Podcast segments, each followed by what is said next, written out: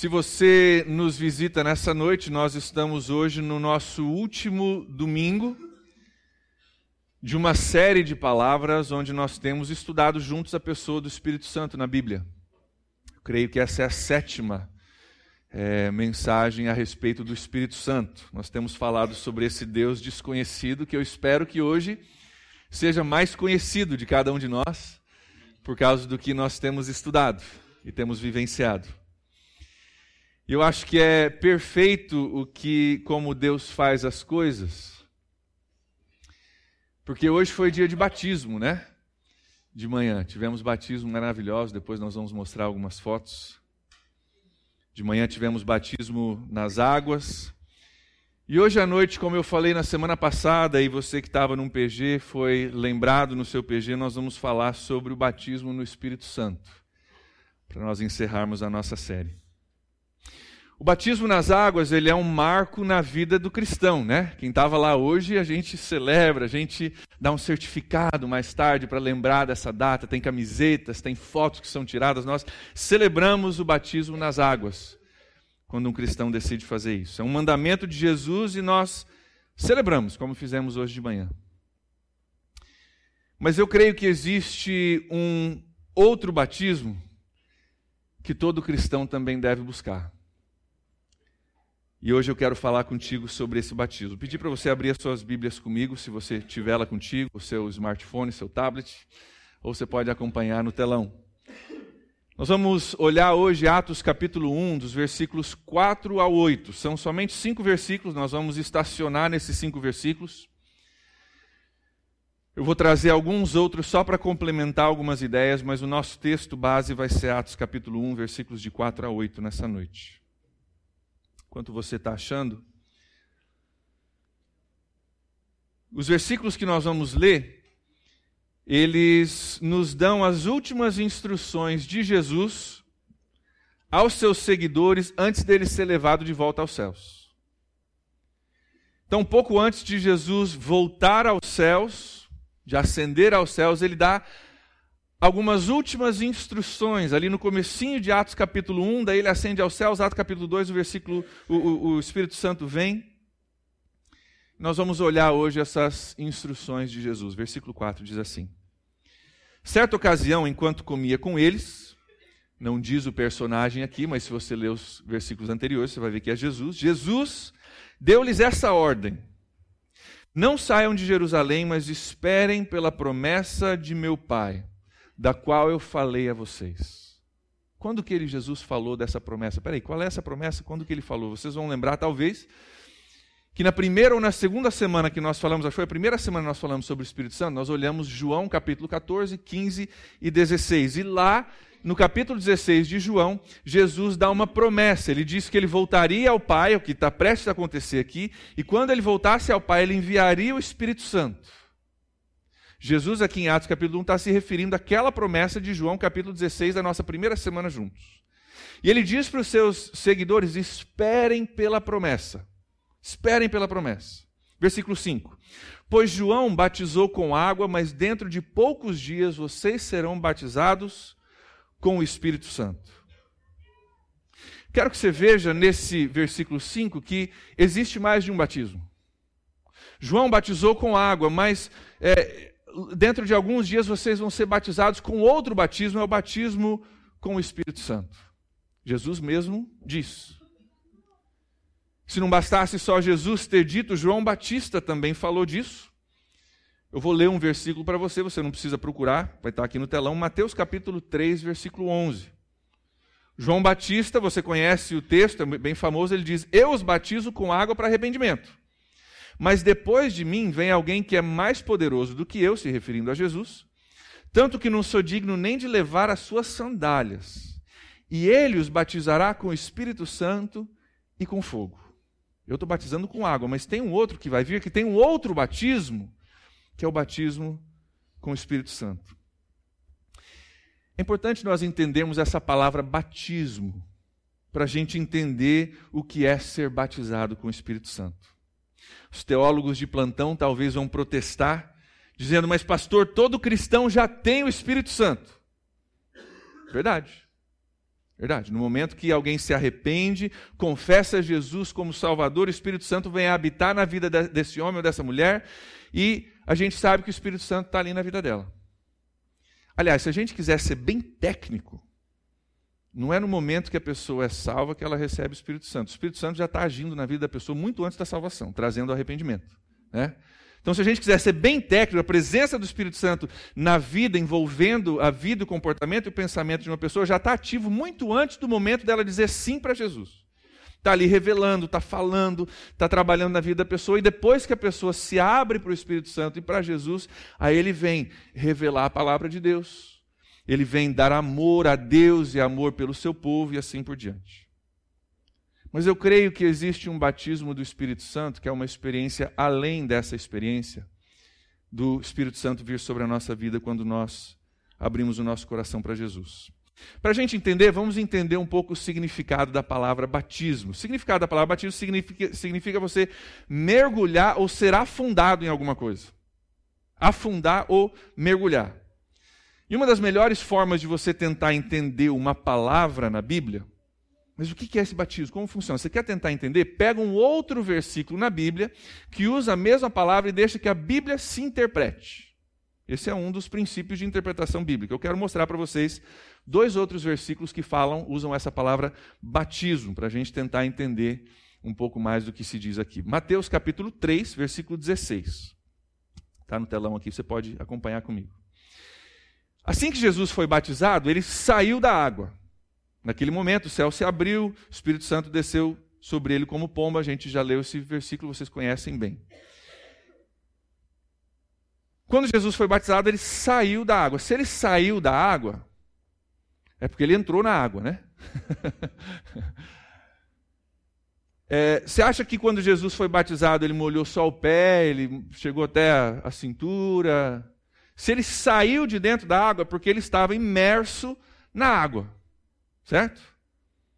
Marcos capítulo 10, versículo 38, usa mais uma vez a palavra batismo. Jesus agora falando com os seus seguidores: Vocês não sabem o que vocês estão pedindo.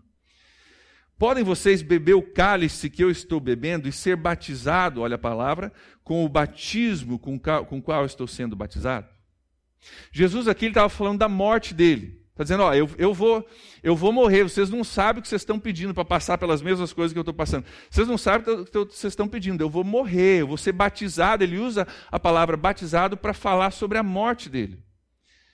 Pergunta: Jesus morreu só um pouquinho? Só uma parte dele morreu, outra ficou meio, meio adormecida para depois voltar? Ou ele morreu por inteiro e ressuscitou por inteiro? Por inteiro. Então a palavra batismo na Bíblia tem essa implicação de algo que envolve toda a pessoa, é uma mudança ao que envolve toda a pessoa. Quando Jesus nos batiza com o Espírito Santo, envolve tudo que nós somos. Tudo que nós somos. É ser mergulhado na presença do Espírito Santo, é afundar na presença do Espírito Santo. Quando eu era criança, eu tinha um sonho muito engraçado. É, eu, como qualquer, talvez toda criança, gostava muito de beber Coca-Cola. Né? Quem é que não gosta de uma Coca-Cola gelada, né? Onde eu me criei lá no noroeste do Paraná, era quente pra caramba, quente, abafada, aquela Coca-Cola gelada era a melhor coisa do mundo. Quando eu era criança, eu tinha um, um, um sonho de um dia ter uma piscina na minha casa, cheia de Coca-Cola. Eu não queria, eu queria mergulhar na Coca-Cola. Eu queria ter uma piscina cheia de Coca-Cola para estar envolto em Coca-Cola, porque se beber Coca-Cola já é bom, nadar numa piscina cheia de Coca-Cola deve ser a coisa mais incrível do mundo. Não é verdade? Mas você sabe que eu acho que é essa imagem que a gente deve ter sobre o batismo no Espírito Santo? Acho que é essa imagem que a gente deve ter sobre o batismo no Espírito Santo. Se você já é salvo por Jesus, você já bebeu do Espírito Santo. Mas você já mergulhou no Espírito Santo? Quando a gente mergulha, nós somos rodeados por aquilo no qual nós mergulhamos. Somos encharcados com, com aquilo no qual nós mergulhamos. E é essa experiência que eu me refiro quando eu falo a respeito do batismo do Espírito Santo. Tem uma piscina da presença dele, você pular lá no meio, se encharcar, se molhar. Por que, que a gente busca o Espírito Santo? Voltando ao nosso texto de Atos, capítulo 1, versículo 8. Olha o último versículo ali com a gente, comigo. Versículo 8. Mas receberão poder quando o Espírito Santo descer sobre vocês, e serão minhas testemunhas em Jerusalém, toda a Judéia e Samaria e até os confins da terra. O batismo no Espírito Santo é um batismo que nos dá poder para viver para Deus e desempenhar a função ou as funções que Ele tem para nós. Nós devemos buscar pular nessa piscina do Espírito Santo para termos poder e capacidade para desempenhar funções num poder sobrenatural que Deus pode nos dar. Então, nosso texto de hoje, no versículo 4 e no versículo 5, bem resumido, Jesus diz o seguinte: Esperem em Jerusalém, porque vocês vão ser batizados com o Espírito Santo. E no versículo 8 ele diz que esse batismo vai dar poder para viver, poder para ser testemunhas. Ele fala a respeito desse poder para testemunhar. Mas nós pulamos dois versículos, 6 e 7. Jesus diz: Espera, o Espírito Santo vai vir sobre vocês. Quando ele vier sobre vocês, vocês vão ter poder. E bem no meio disso, nós encontramos o versículo 6 e 7. Dá uma olhada o que está bem no meio dessa conversa de Jesus com seus discípulos. Versículo 6. Então, os que estavam reunidos lhe perguntaram: Senhor, é nesse tempo que o Senhor vai restaurar o reino a Israel? Espera aí, acho que eu acho que eu perdi o fio da meada. Eu não estava falando sobre o Espírito Santo. Agora, nesse tempo que o Senhor vai restaurar o reino a Israel? Jesus está falando sobre o Espírito Santo, sobre o batismo com o Espírito Santo, como Deus quer revestir eles com poder, e no meio disso os discípulos perguntam: Ô oh, Jesus, peraí, peraí, peraí, peraí, Jesus, é, é, é, é, agora que o Senhor vai, vai montar o teu reino lá, que o Senhor vai vir reinar, vai derrubar Herodes e você vai reinar no trono lá. Deixa eu só entender como é que funciona esse negócio de batismo. Está ligado com o teu reinado? Está ligado com coisa política? Não está com poder? Como é que é essa ligação? Ô, Jesus, é, teria como você fazer uma linha cronológica? assim do teu mover para eu entender onde é que o batismo no Espírito Santo entra nessa linha cronológica. Tem como fazer um gráfico para o Senhor desenhar para mim como é que funciona esse negócio? Jesus, melhor ainda, faz um PowerPoint e bota assim num projetor para a gente entender como que esse negócio vai funcionar, porque eu não estou entendendo. Desenha para a gente, como é que o Senhor vai fazer? Quando? Como? Através de quem? Qual vai ser o sinal? Jesus, como é que vai funcionar isso? Vocês estão vendo o que está acontecendo nesse texto? Jesus diz: aguardem até que o Espírito Santo venha com poder sobre as suas vidas. E eles, no meio dessa conversa, Jesus, espera aí, mas como é que vai ser? Quem vai fazer? Quando que vai ser? Como que vai saber? O que significa isso? Qual vai ser o sinal? Jesus, o que, o que, o que, o que, o que? Perguntas. Se você reparar no versículo 6, você vai ver que os discípulos perguntam sobre o tempo, quando, né? É agora que vai acontecer esse e como vai ser feito? Você está falando sobre batismo do Espírito Santo, peraí, mas quando que vai ser e como que vai ser feito? Jesus, eu preciso entender. Desenha para mim isso. É nesse tempo que o Senhor vai restaurar o reino a Israel? Eles tinham uma ideia na cabeça do que Jesus ia fazer. E Jesus não veio fazer nada do que eles pensavam que ele veio fazer. É agora que o Senhor vai derrubar Herodes e vai reinar e vai ser não vim fazer nada do que vocês estão pensando que eu vim fazer. Mas eles queriam saber como é que ia ser. Ia ser agora, ia ser depois, como que Jesus vai fazer esse negócio? Eu preciso entender. Olha a resposta de Jesus no versículo 7. Então lhes respondeu: Não compete a vocês saber os tempos ou as datas que o Pai estabeleceu pela sua própria autoridade. Tipo assim, Parem de se preocupar com detalhes que vocês não precisam saber. Só obedeçam o que eu falei. O que, que eu falei? Fiquem em Jerusalém, esperem até que o Espírito Santo venha sobre vocês e vocês são revestidos de poder. Não se preocupe com os detalhes de quando, como, quem vai ser, que jeito vai ser, desenha para mim, faz o papo. Não se preocupe com isso. Obedeça o que eu falei. Só isso. Gente, caminhar com Deus é coisa tão simples. Tão simples. E a gente às vezes tem um dom, é, não é um dom do Espírito Santo, mas é um dom de complicar as coisas, na é verdade? Jesus, é, é, é, agora? É depois? É amanhã? É semana que vem? Como que vai ser? É, é, eu preciso entender, Jesus. Faz uma linha aí para a gente entender como que isso funciona dentro da cronologia do teu agir. Permaneçam em Jerusalém até que o Espírito Santo venha. Só isso. Só isso. Mas às vezes a gente não consegue esperar e obedecer sem saber como vai acontecer, como dizia dizia o pessoal, tintim por tintim, né? Eu não consigo só esperar e obedecer o que Jesus falou, eu preciso saber como que vai acontecer. E muitas vezes a nossa atitude com relação ao, ao batismo no Espírito Santo é desse jeito. Mas, mas, como que vai acontecer? E quando? E quem? E, e agora? É depois? Como que eu vou saber? E qual é o sinal?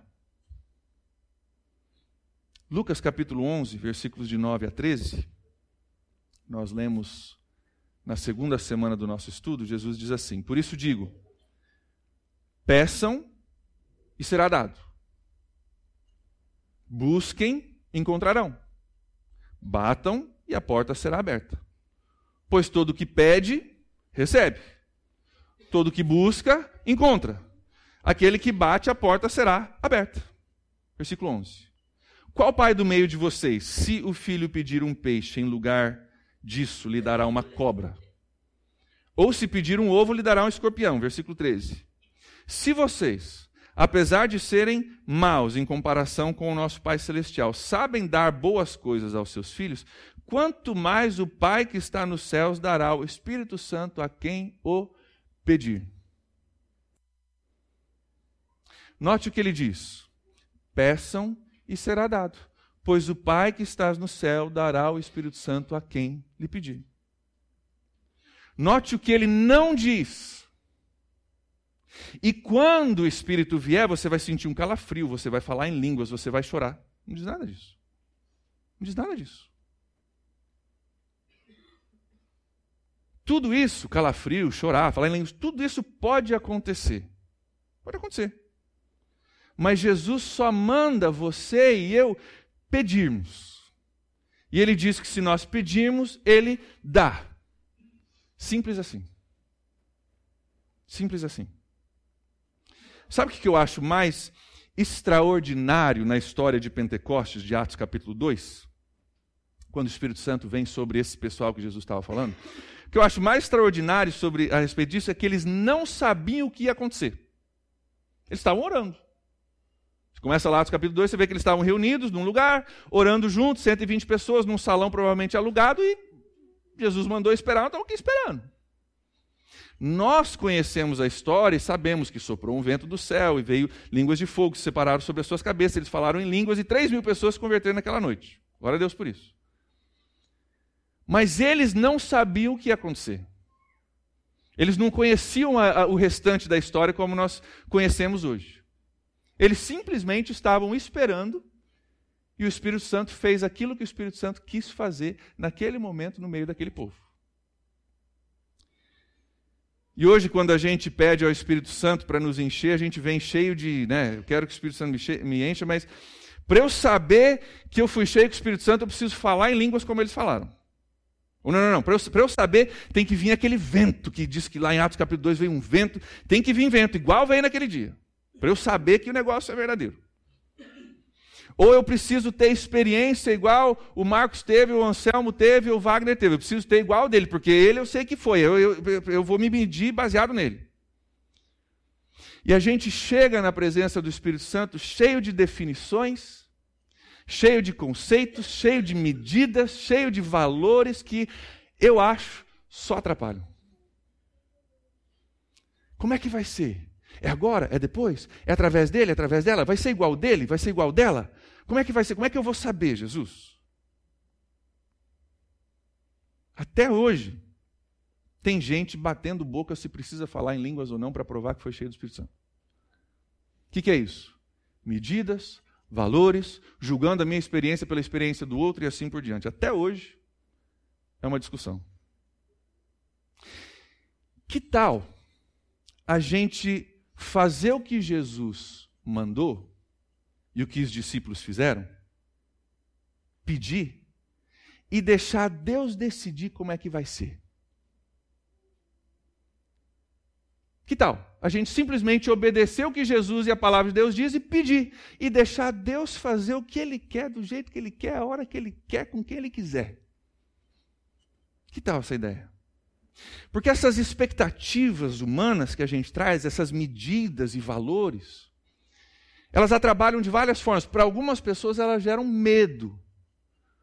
Porque tem pessoas que não estão, não são confortáveis com esse ambiente onde talvez alguma coisa sobrenatural aconteça. Então eles, eu vou ficar aqui na minha porque eu sei que quando é, é batizado com o Espírito Santo acontece tal, tal e tal. Então eu vou ficar aqui na minha porque eu não sou desse, desse jeito. Gera medo, a pessoa deixa de se abrir talvez para algo que o Espírito Santo tem e sai perdendo. Para outros, a mesma coisa às vezes gera frustração. A pessoa vai com uma expectativa, pede a Deus, o Espírito Santo talvez até move na vida da pessoa, mas não aconteceu aquilo que ela achava que tinha que acontecer para provar que foi cheia do Espírito Santo. E aí a pessoa sai frustrada, é, fui lá, pedi, orei, mas não aconteceu nada, porque tinha que ser do jeito que aconteceu com a Beatriz, e não aconteceu do jeito que foi com a Beatriz. Então deve ser que não aconteceu. É? Gera frustração, gera medo. Gente, o Espírito Santo faz o que ele quiser, com quem ele quiser, a hora que ele quiser.